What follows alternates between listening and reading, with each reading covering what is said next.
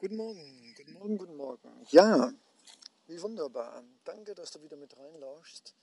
Und ich sage dir, so ein Podcast ist manchmal echt eine schwierige Geburt. Ich bin schön verschwitzt auf dem Rücken durch den viel zu überladenen Rucksack, habe gerade eine Krone eingesetzt bekommen. Das heißt also, für viele bin ich jetzt wertvoller im Zahnbereich als als Ganzes.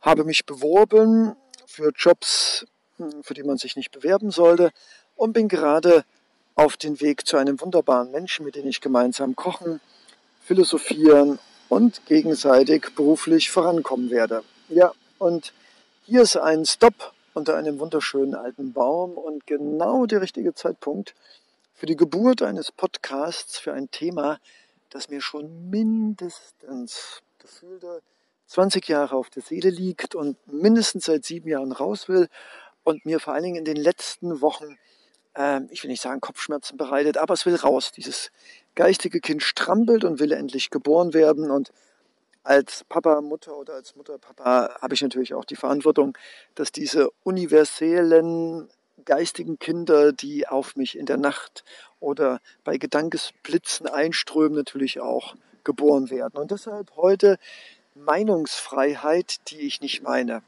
Ja, ich kenne ja mein Kind, mein geistiges Kind und weiß natürlich genau, was ich sagen will. Du, liebes Lauschewesen, wirst vielleicht jetzt sagen, hä? Was ist los? Meinungsfreiheit, die ich nicht meine. Genau. Ich bin ja unter anderem auch durch das Fegefeuer des juristischen Ausbildungssystems gegangen und deshalb musste ich mich auch viel mit Artikel 5 Grundgesetz auseinandersetzen. Da geht es um Meinungsfreiheit, Pressefreiheit, Pressefreiheit, Informationsfreiheit und so weiter und so fort. Äh, Freiheit der Kunst, Freiheit der Lehre. Alles super cool. Und schon damals in meiner Ausbildung muss wahrscheinlich ein Jura-Rebell in mir gewesen sein, weil schon damals oft gelangweilt in den Vorlesungen habe ich mich gefragt, äh, hm, äh, also auf der einen Seite, wer will denn überhaupt noch seine Meinung sagen, weil er nicht schon in seiner Jugend dazu äh, sozialisiert worden ist, eigentlich immer nur zu nicken, Konflikten aus dem Weg zu gehen und eigentlich immer Happen Pappen zu bekommen, wenn er genau das denkt, sagt oder nicht denkt oder nicht sagt, was der andere möchte. Ich glaube, das nennt man neudeutsch Erziehung. Äh, das ändert sich in der Schule nicht wesentlich. Äh, überarbeitete Lehrer sind ganz bestimmt nicht die, die Menschen und schon gar nicht junge Menschen, die schon von den Familien vorgeschädigt sind, doch am besten die Klappe zu halten, sonst gibt es keine Laptops, eine Eins zu schreiben und dann einfach im Urlaub am besten die Eltern nicht zu stören. Also man hat es ja dann als Lehrer mit Lebensformen zu tun, die ja schon, wie gesagt, schon sozialisiert sind auf, hm, aha, alles klar, warum habe ich keine Eins? Das ist dann aber auch schon fast Revolution für die meisten. Die meisten sind einfach zu scheu. Kann ich auch verstehen. Irgendwann gibt man auch als junger Mensch auf. Und dann gibt es halt eben noch die wenigen, die halt eben genetisch bedingt äh, die absoluten Rebellen sind. Das Thema bei denen ist aber, dass die oft äh, rebellisch sind aus Prinzip. Und die Frage ist, sind die wenigen, die dann in der Gesellschaft übrig geblieben sind, nach äh, Gehirnwäsche zehn Jahre lang in der Schule durch meistens Lehrer, die gestresst, keine Zeit oder vielleicht auch nicht der Typ sind, in den Schülern ein kritisches Leben hervorzuzaubern oder es zu aktivieren. Das ist ja eigentlich da von den Eltern, die eigentlich auch nie Zeit haben, sich wirklich mit den Fragen, die über, warum bekomme ich kein Taschengeld, warum bekomme ich kein Eis und warum muss ich so früh nach Hause?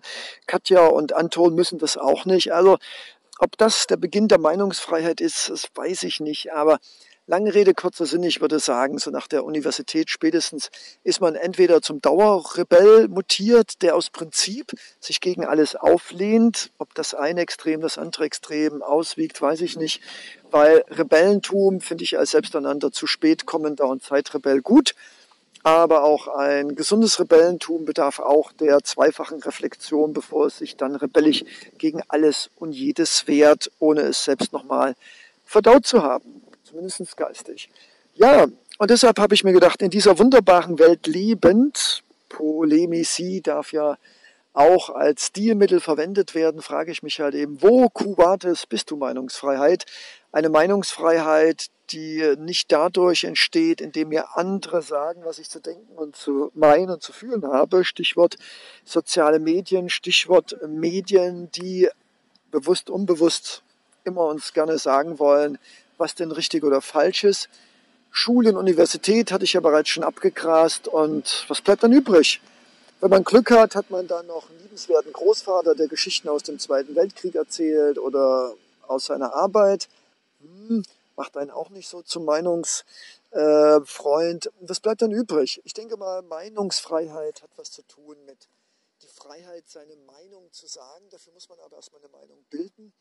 Als Dozent durfte ich immer wieder feststellen, dass diese wunderbaren Wesen, Studenten und Schüler genannt, oft ähm, ja, leicht stromlinienförmig, so ungefähr, ja, was weiß ich denn? Ich habe doch keine Ahnung, wo ich mir denke, naja, man muss ja nicht Physiker sein, um zu sagen, na, die Milliarden für die Raketenentwicklung könnte man vielleicht auch in Wiederrenaturierungsprojekte oder wie das Ding heißt, in Schildkrötenschutz oder Aufforstung von Wäldern. Also von der Seite verstecken sich dann viele meiner liebenswerten Mitwesen hinter der Sache, ja, ich bin ja nicht der Fachmann, wo ich mir denke, ja, auch Nicht-Fachleute dürfen trotzdem eine Meinung haben. Also ich muss nicht in allen Fachmann sein, darf aber sagen, dass die Torte nicht gut schmeckt. Ich darf auch sagen, dass ich gerade lieblos behandelt werde, ohne Psychologe zu sein für Kundenbetreuung. Und ich darf auch sagen, ich habe den Eindruck, ich werde hier gerade verarscht. Darf man sagen. Muss man vorher nicht erst einen Kurs für, bin ich jetzt verarscht worden, absolvieren. Na gut, äh, die anderen, äh, die sagen halt eben gar nichts. Auch nicht schlecht. Also nach der Devise, wenn ich nichts sage, kann ich auch nichts falsch machen. Äh, die anderen sagen dann, ich bin kein Fachmann. Also im Endeffekt auch nichts weiter als Schweigen hinter der Rechtfertigung, ja, ich habe das ja nicht studiert, ich kann mir doch dazu keine Meinung bilden. Dann haben wir die Rebellen, und ich glaube, das war's, oder? Ich glaube, dann haben wir es alle durch. Natürlich, Leonardo Secundo ist natürlich die ehrenhafte Ausnahme, sonst gäbe es ja nicht diesen Podcast. Kommen wir aber wieder zurück zur Meinungsfreiheit. Es gibt dann also Meinungsfreiheit der Rebellen, die dann sagen, ja, der ist doof, das ist doof, ich bin dagegen okay, ist das die Meinungsfreiheit, die die Papas und Mamas des Grundgesetzes nach Artikel 5 gemeint haben? Dann gibt es halt eben auch die Leute, die was sagen könnten, aber es nicht wollen oder zu schüchtern sind oder keine Ahnung, nicht jeder Mensch möchte anderen seine Meinung sagen, weil er vielleicht irgendwann aufgegeben hat oder weil er sich denkt, es bringt ja so und so nichts. Ja, wo bleiben dann noch die Menschen, die Meinungsfreiheit nennen? Dann haben wir die Leute, die uns immer sagen, was wir zu sagen haben. Hm, also das ist ja vielleicht auch die unterschwellige Kritik dieses Podcasts, dass es theoretisch die Möglichkeit gibt, seine Meinung zu äußern gegenüber Kollegen, gegenüber seinen Eltern, seiner Mutter, der Umwelt, den Menschen. Und wenn ich jetzt gerade an die aktuelle Zeit denke, ah, es ist nicht ganz ohne, seine Meinung zu äußern, wenn die nicht dem Gegenüber entspricht. Und selbst wenn es nicht einer ist, der nicht unser Freund ist oder ein Familienmitglied oder ein Kollege, auch so seine Meinung zu äußern, ist nicht ganz ungefährlich, wenn man es in einer Welt mit Menschen zu tun hat, die oft nur ihre Meinung als einzig wahre anerkennen und jedwede andere Meinung als Angriff auf ihre persönliche Freiheit, auf ihr Ego, Klammer auf, das bekommen sie gar nicht mit, Klammer zu, oder als Beleidigung empfinden. Ja, welche Meinungsfreiheit, liebe Papas und Mamas, habt ihr gemeint in einer Welt des 21. Jahrhunderts? die Meinungsfreiheit der Schweiger, die Meinungsfreiheit der Rebellen, die sich gegen alles und jedes auflehnen, die Meinungsfreiheit der Angepassten, die Meinungsfreiheit der Scheuen, die Angst haben, mit anderen in Konflikt zu geraten oder was Falsches zu sagen, obwohl eine Meinung nicht nach richtig und falsch beurteilt wird. Ja, es ist schwierig. Und gerade deshalb gibt es diesen Podcast, denn ich frage mich, Vatis Meinungsfreiheit. Was könnte es denn für eine Meinungsfreiheit geben? Es könnte die Meinungsfreiheit der liebevollen Reflexion, der Evaluation, der Kritik, des Miteinander Reflektierens, miteinander drüber sprechen, was gefällt mir, was gefällt mir nicht, was wäre schön, wie kann man das gemeinsam erreichen. Ich denke an, auch an die Arbeitswelt. Welcher Chef lässt sich gerne sagen, dass er ein Arschloch ist? Darf man das jetzt überhaupt sagen? Ich denke mal, ab jetzt ist es nur noch ab 18 zulässig, in dieser Vorlesung hier, nein, in diesem Podcast zuzuhören. Darf man so ein Wort sagen? Ist das noch von der Meinungsfreiheit gedeckt? Gute Frage, muss man dann gerichtlich entscheiden. Wie viel Meinungsfreiheit darf es denn sein? Und gehört zur Meinungsfreiheit nicht auch das Meinung Akzeptierensfreiheit? Ist Meinungsfreiheit nicht, ich denke, ich fühle, ich habe eine Meinung zu mir selbst, ich habe eine Meinung von mir selbst, diese Meinung gebe ich als Ehepartner, Freund, Kollege, Chef, Arbeitnehmer, Arbeitsloser, was könnte man noch alles sein, Freigeist wieder. Also hat Meinungsfreiheit nicht auch was mit Verantwortung zu tun, seine Meinung zu reflektieren, bevor man sie äußert? Hat Meinungsfreiheit nicht auch was damit zu tun, wie man seine Meinung äußert, sachlich, nach Möglichkeit neutral, nicht zu überemotionalisiert und trotzdem wahrhaftig? Und hat Meinungsfreiheit auch nicht etwas damit zu tun, dass Menschen gelernt haben, die Meinung eines anderen zumindest erstmal anzuhören, nicht sofort dagegen zu schießen, nachzudenken, vielleicht mit anderen drüber zu reden, zu reflektieren und dann eine wohlgewogene, wohlwollende, nach Möglichkeit emotionale, aber trotzdem freundlich, sachliche, konstruktive Reflexion zu geben. Oi, oi, oi. Wenn ich diesen Podcast so höre, wenn ich überlege, was für soziale Kompetenzen doch diese Meinungsfreiheit braucht, äh, Nachdenken, Nachfühlen, Empathie, sich in sich selbst hineinzuversetzen, in jemand anders sich hineinzuversetzen. Uiuiui. Empathie auf den, der Meinung äußert und den, der die Meinung hört. Miteinander reden, nicht sich sofort verletzt fühlen. Zweimal drüber nachdenken. Mit anderen drüber reden, mit sich selbst darüber Gedanken machen. Das klingt sehr anstrengend, muss ich sagen. Klingt sehr anstrengend. Und ich glaube, dass die Meinungsfreiheit, die ich meine, etwas mit liebevoller Reflexion, dieses konstruktive Miteinander, dieses Kritik als, als Baustein der Reflexion, als wachsen wollen, sich selbst klar zu werden, was ich mit dieser Kritik, mit dieser Meinung äußere, was will ich bei anderen bewirken und bin ich auch bereit, die Reflexion des anderen anzunehmen, akzeptieren, die Freiheit mir und anderen geben, auch nicht verstanden zu werden und auch den anderen nicht verstehen zu müssen. Und darf ich auch so frei sein und auch die Meinung haben, mich nicht persönlich angegriffen zu fühlen, wenn mir die Meinung des anderen nicht gefällt? Und darf ich trotzdem den Mut haben, etwas zu sagen, von dem ich ausgehen darf, dass der andere es nicht gerne hört? Das wäre vielleicht meine leonardische, metaphysische, spirituelle, wunderbare Meinungsfreiheit, ein Prozess des Miteinander reden und verstehen, ohne verstehen zu müssen und die Kritik und die Meinung des anderen zu nehmen, als daran zu wachsen. Und die Meinungsfreiheit, liebes Lauschewesen, ich mache es einfach auf Nummer sicher, die ich nicht meine, ist die Meinung dieses, ich bin grundsätzlich dagegen, die Meinung, die ich habe keine Meinung, dann kann ich auch nichts falsch machen. Und die Meinungsfreiheit, die darin besteht, einfach zu schweigen, zu dulden. Es geht nicht um Akzeptanz, es geht einfach, man duldet einfach, um jedweden Konflikt im Vornherein aus dem Weg zu gehen. Huh, ich glaube, dafür war diese Freiheit nicht gedacht. Es gibt auch eine negative Meinungsfreiheit, nämlich nichts sagen zu müssen, keine Meinung haben zu müssen. Das ist auch gut so und das ist auch richtig so. Ich befürchte nur, davon wird zu viel Gebrauch gemacht. Denn wenn alle von der negativen Meinungsfreiheit Gebrauch machen, keine Meinung haben zu müssen oder aus Angst oder aus Faulheit, was ist das für eine Gesellschaft? In der der andere keine, keinerlei Reflexion bekommt und der andere sich einfach sagt, ja, das wird schon, äh, ich bin jetzt zu faul, zu feige, ich sage jetzt einfach mal nichts. Kann sich da bei dem, der das tut, etwas entwickeln und bei dem, der etwas tut, was er vielleicht nicht hätte tun können und sollen und müssen was entwickeln? Ich habe meine Zweifel. Und äh, ja, genau deswegen habe ich diesen Podcast gemacht für alle, die einen gesunden Zweifel haben, für alle, die ein gesundes Bedürfnis haben, in Liebe und Achtsamkeit ihre Meinung zu äußern, wohlwissend, dass der andere sie nicht gerne hören wird, vielleicht sogar mit negativen Reaktionen sanktionieren wird.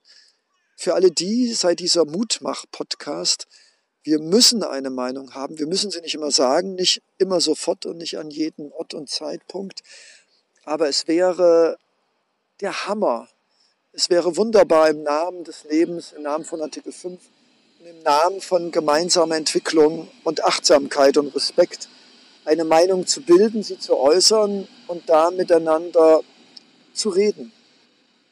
Ja, das wäre wunderbar, das wäre evolutionär, das wäre revolutionär, das wäre für alle ein großer Fortschritt. Immer auch natürlich die Freiheit, auch mal nicht die Meinung äußern zu müssen. Das ist auch schön aber Tendenz, Meinung haben und sagen. Ach, das tut gut. Endlich mal ein Kind, das jetzt sagt, danke Papa, danke Mutti, das hast du schön gemacht, Leonardo Secondo, jetzt ist es draußen. Und jetzt bist du dir selbst klarer geworden und wirst selbst, Leonardo, das, was du gerade in diesem Podcast fixiert hast für die Unendlichkeit, auch selbst zu praktizieren. Denn ich rede natürlich, du ahnst es, auch zu mir selbst. Und es war gerade auch ein Statement zu mir selbst. Wow, wie geil, hätte ich fast gesagt. Ich wollte sagen, wie cool. Danke. Danke, danke, danke. Und äh, lasst uns Meinung leben und lasst sie uns austauschen, auf dass wir blühen und uns reiben und uns stoßen, aber in einer achtsamen Art und Weise, dass wir daran wachsen und uns auch mal ein bisschen verletzen können, aber vor allen Dingen wachsen können an der Meinung des anderen. Wie wunderbar. Ach, ich könnte gerade mich selbst umarmen. Naja, habe ich eigentlich auch schon ein bisschen gemacht. Ja, dann ciao, tschüss und ganz viele wunderbare Meinungen und ganz viele wunderbare Reibungsflächen zum Wachsen. So, muss jetzt reichen. Ciao, Leonardo Secundo.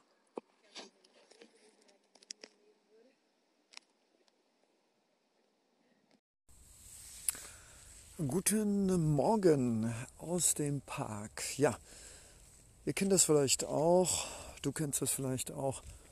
Heute früh fing schon der Kopf an zu denken, bevor ich überhaupt richtig wach war. Und seitdem war ich unfortunately fast kaum draußen. Nein, ich war nicht draußen. Und jetzt bin ich hier mit all dem Grünen und Kriechenden und Krabbelnden und Stechenden und Zwitschernden. Ja, in unserer Natur. Wobei es ist wohl eher die gestützte Natur eines Parks und trotzdem haben diese Bäume einen ganz besonderen Charme, denn sie haben etwas zu erzählen. Und wenn wir uns Zeit nehmen würden als Zweibeiner, der Natur, den Pflanzen, den Tieren, den Wolken, dem Wasser und der Luft zu lauschen, zu beobachten, wie das Leben da um uns herum funktioniert. Wir würden viel über uns selbst lernen. Unfortunately haben wir uns aber dafür entschieden, dass wir alles besser wissen und dass wir alles mit Teleskopen und Mikroskopen, mit Mathematik und Physik und logischen Denken auseinandernehmen. Ich befürchte nur, ich versuche ein schönes Beispiel zu finden. Das ist ungefähr so, als wenn man einen Baum anschaut, dann zersägt man ihn, legt ihn in den Tomographie-Spinomatoren und dann stellt man fest, aha, verschiedene Holzfasern. Ich glaube, dass wir als Menschen mit unseren rationalen Lupen und Teleskopen unglaublich viel erkennen können und auch sehr krasse, mächtige Rückschlüsse ziehen können, aber vielleicht gibt es da noch etwas, was ein lebender Baum uns erzählen kann, was man auch bei noch so hochauflösigen Atommikroskopen nicht herausbekommt. Aura, Sphäre, Ausstrahlung, emotionale Energie und vielleicht noch was ganz, ganz anderes können wir nur, wenn wir uns Zeit nehmen, erfüllen. Aber jetzt weg von so viel Wunderbaren wieder in das Leben hinein, der Podcast lautet ja Mensch sein, Mensch bleiben. Und äh, aufgrund der aktuellen Situation wollte ich den Begriff mit V vermeiden. Ich bin kein Vermeider, aber auch, auch kein Konfliktsucher, also auch kein KS. Und deshalb habe ich mir äh, den Begriff heute genommen, das Basilikum der Einsamkeit. Wir wollen ja gemeinsam einen Blick hinter die gesellschaftlichen Kulissen werfen und das ist nicht ungefährlich, denn da wir ja auch zu dieser Gesellschaft zählen, direkt oder indirekt, oder zumindest von der Gesellschaft sozialisiert, kultiviert und programmiert wurden, sind natürlich immer kritische und manchmal auch sehr spitzfindige Blicke hinter die Kulisse immer etwas vielleicht beschämend, peinlich oder zumindest triggert es unser Ego an. Also, wir setzen uns die Brille der Fröhlichkeit, der Meinungsfreiheit und des Humor auf und wagen uns einfach mal hinter der Fassade des Perfektionismus, der großen lackierten Autos, der Festivitäten großer Bayreuther Institutionen und der Machtposition und den aufgemutzten Outfit normaler Menschen. Wir werden uns äh, der Einsamkeit zuwenden. Ein Thema, was wahrscheinlich ein Großstadtthema ist, obwohl das Dorf bestimmt auch viele einsame alte Menschen hat. Aber in der Großstadt potenziert sich die Einsamkeit.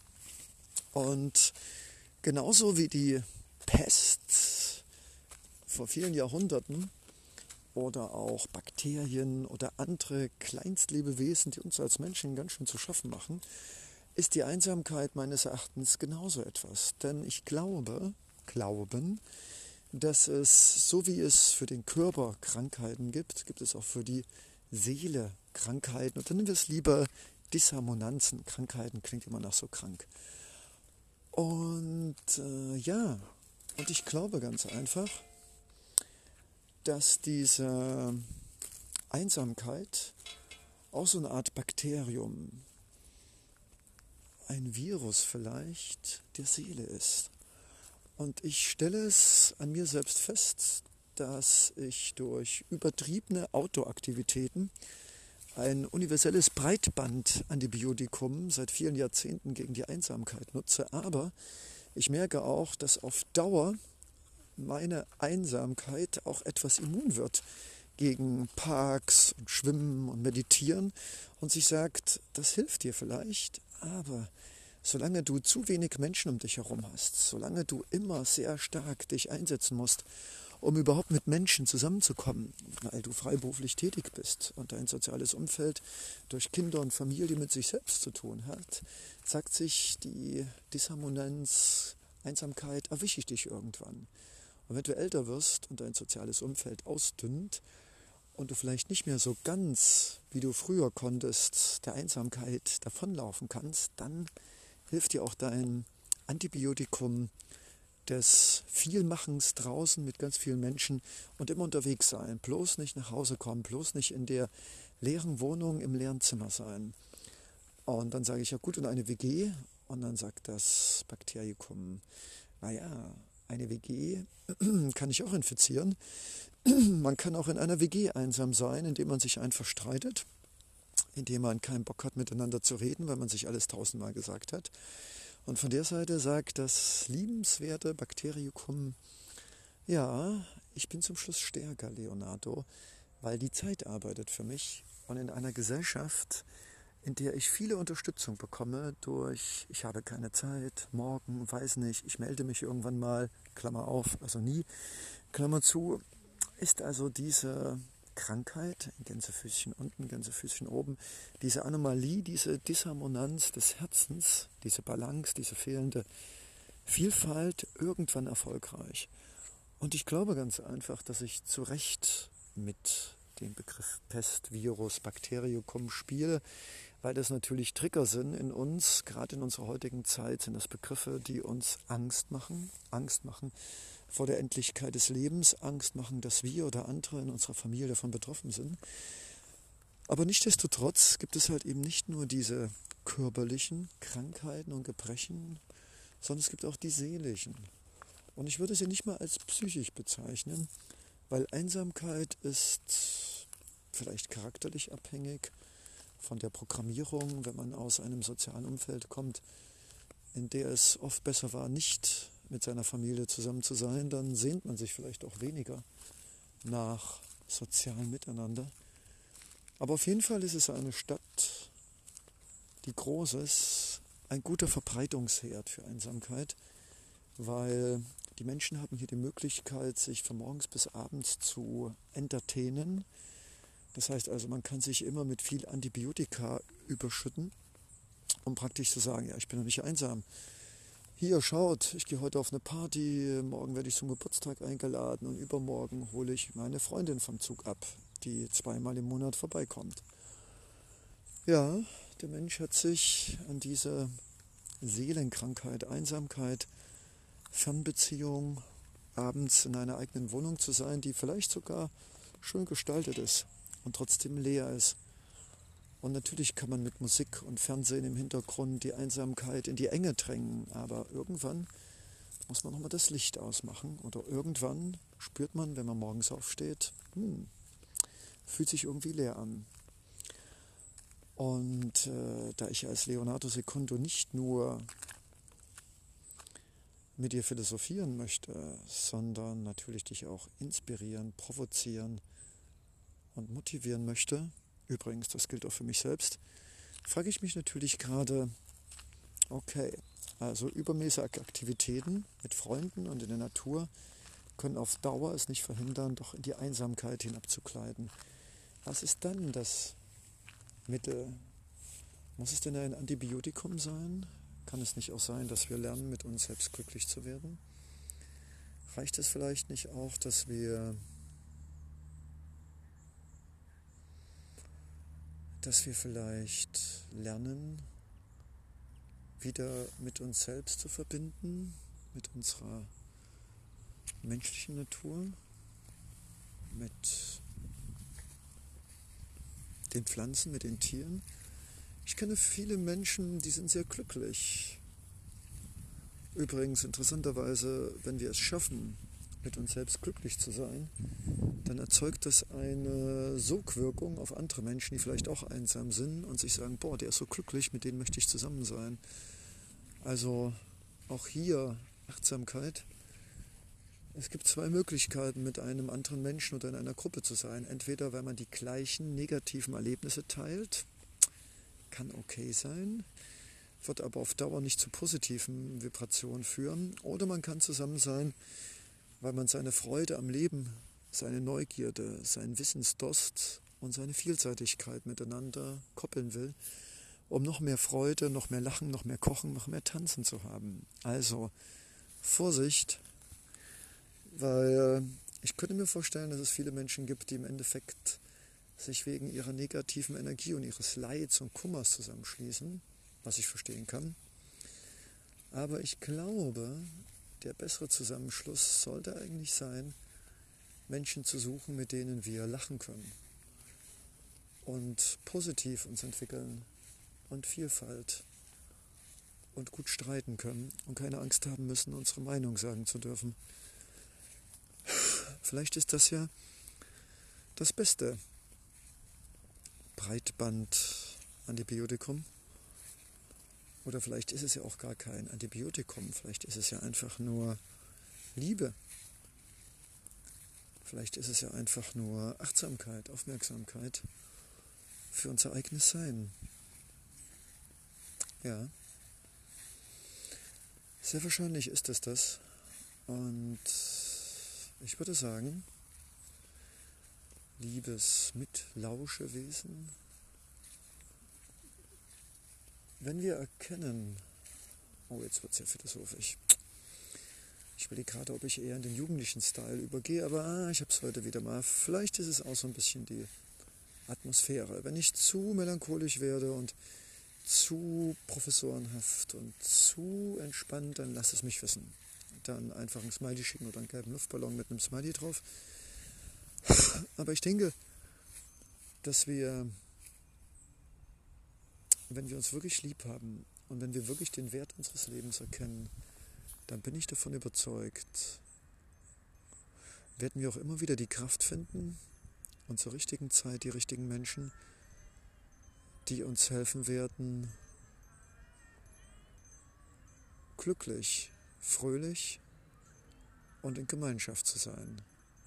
Und wenn wir mal alleine sind, auch für eine längere Zeit, dann können wir ja trotzdem uns verbinden. Wir können anfangen, mit uns selbst mehr zu beschäftigen. Wir können anfangen, uns mehr mit Pflanzen und Gärtnern und Wandern, Fotografieren, Malen und der Natur beschäftigen. Ich denke, es macht immer die Mischung. Sein ganzes Leben lang nur im Gärtnern allein zu sein, ist genauso schwachsinnig wie sein ganzes Leben lang immer nur mit Leuten zusammen zu sein, ohne die Zeit zu haben, mit sich selbst allein zu sein. Und ich denke, mein Lieblingswort ist ja Alleinsamkeit und Einsamkeit. Übrigens ein sehr schöner Podcast. Und ich denke, die Mischung macht's. Wir dürfen mal allein uns fühlen und das nutzen. Wir dürfen auch Einsamkeit spüren und vielleicht den Schmerz des Unverbundenseins. Aber jeder Schmerz und jedes Alleinsein können wir modifizieren, wenn wir es wollen. Und wir sind mächtig, wenn wir denn wollen. In diesem Sinne, bevor es jetzt zu metaphysisch wird, wünsche ich dir eine gesunde Alleinsamkeit mit dir selbst, mit der Erde, mit den Elementen. Und äh, sollte es mal an die Einsamkeit kommen, dann Raus mit dir. Da draußen warten ganz viele Menschen, um mit dir Interessen zu teilen, Werte zu teilen oder einfach nur mal das fröhliche, kochende, singende Spieleabende zusammen sein. Sie warten auf dich. Ich bin mir sicher. Leonardo Secondo.